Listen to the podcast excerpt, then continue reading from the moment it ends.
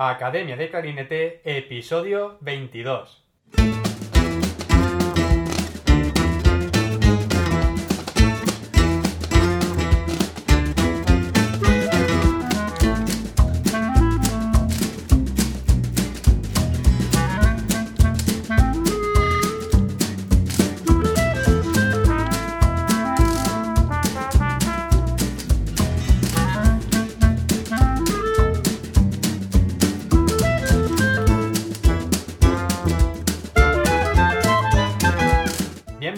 A Academia de Clarinete, el podcast donde hablamos sobre aprendizaje, comentamos técnicas, consejos, entrevistamos a profesionales y hablamos sobre todo lo relacionado con el clarinete.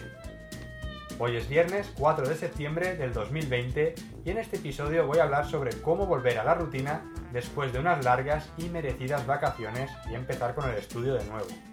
Pero antes, como siempre, academiadeclarinete.com la primera academia de clarinete online para hispanohablantes, donde tienes a tu disposición clases grabadas en vídeo con ejercicios, técnicas, repertorio y todo lo que necesitas para mejorar como clarinetista. Clases nuevas todas las semanas, profesores invitados y además recuerda que te puedes suscribir a la lista de correo donde mando emails con información y consejos a mis suscriptores. Este mes hay novedades y nuevas colaboraciones. Échale un vistazo porque esto no ha hecho más que empezar.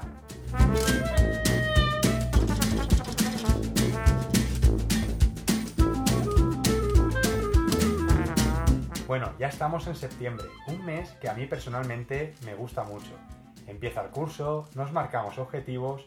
Recuerdo que el inicio del curso en mi etapa como estudiante era siempre emocionante, con esos nervios, a ver qué profesores nos tocaban, los horarios y todo el caos. Ahora lo vivo de manera diferente, pero me sigue gustando bastante. Algunos ya os habréis dado cuenta, pero si comparáis el audio de este episodio con los anteriores, habréis notado que el audio ha mejorado un poco, un poco bastante. El caso es que estreno un nuevo micro y estoy cambiando la manera de grabar los podcasts. Os voy a comentar un poco cómo lo he estado haciendo y el porqué de este cambio ahora.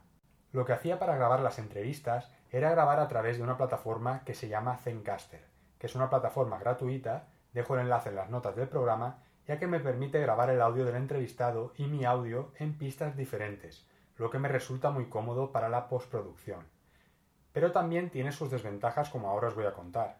Cuando empecé a grabar el podcast tenía dos opciones, grabar con una grabadora Zoom que ya tenía, la H4n Pro, o con el micro de los auriculares y Zencaster. El problema con la Zoom, al no tener un micrófono externo y utilizar los de la grabadora, notaba que después se escuchaba mucho ruido de fondo y no me gustaba. Con el micrófono de los auriculares el audio no era de la mejor calidad, pero bueno, era la otra opción que tenía. ¿Por qué os cuento esto? Porque como veis, para empezar, no hace falta mucho. Con que tengáis unos auriculares, los del móvil por ejemplo, y acceso a una plataforma como Zencaster, que es gratuita, ya se pueden hacer entrevistas sin costes de producción. No hace falta tener un estudio de grabación, tarjeta de sonido, grabadora, un micrófono bueno, aunque hay algunos por muy buen precio en Amazon. Eso ya para más adelante. Se puede empezar con poco, validar la idea, ver si a la gente le gusta lo que hacéis y de ahí ir mejorando poco a poco. A esto los americanos lo llaman empezar lean, que quiere decir empezar con lo mínimo viable y de ahí ir creciendo. Después ya si queréis mejorar la calidad ya se pueden comprar otros accesorios. Por ejemplo, yo he estado desde abril grabando así los podcasts y es ahora cuando he comprado el micro y no ha pasado nada. Bien, os he contado un poco las ventajas de grabar a través de esta plataforma pero ahora os voy a contar las desventajas. Uno de los problemas que me he encontrado grabando de esta manera a través de Zencaster es que es una plataforma online y funciona parecido a Skype. Necesita tener conexión a Internet. Lo que me ha pasado en un par de ocasiones después de grabar una entrevista es que me encuentro con que la grabación del entrevistado dura 50 minutos, por ejemplo, y la mía 44. ¿Qué es lo que ha pasado? Pues que en algún momento de la entrevista se me ha ido Internet y no se ha grabado completa. Si me pasaba a mí, no había problema, porque ese fragmento que me faltaba lo podía volver a grabar. Pero si le pasaba al entrevistado era un lío, a veces tenía que eliminar esa parte o volver a llamar para grabar esa parte en concreto. La última vez que tuve una mala experiencia con esto fue hace unas dos semanas, cuando estuve varias horas en casa sin internet. Llamé varias veces a la compañía, pero me decían que tenían problemas con la terminal y se solucionaría en unas horas. Esa tarde a las 5 tenía una entrevista y esperaba que para esa hora se solucionase. Fue imposible y tuve que empezar a grabar desde el móvil, utilizando los datos conectado a Zencaster. Claro, el audio era un desastre porque sonaba a teléfono total, pero por lo menos pude grabar y no tuve que reagendar la entrevista.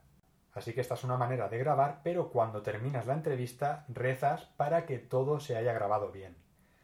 Ahora, de la manera que estoy grabando, es con la grabadora Zoom H4n Pro, que la conecto a un micro con un cable XLR. Esta grabación es a prueba de bombas. No necesito internet y de lo único que me tengo que preocupar es de que la grabadora tenga la batería bien cargada. Además, la calidad del audio es mucho mejor, con este micro, por ejemplo, no se escucha ningún ruido de fondo como cuando he usado alguna vez los micros de la grabadora. Tiene un sonido más envolvente y parezco un podcaster profesional y todo. Para que veáis cómo lo estoy haciendo, se me ocurre un día grabar en vídeo para que veáis cómo lo estoy grabando, los accesorios que utilizo y también cómo hacerlo a través de Zencaster para que veáis las dos opciones.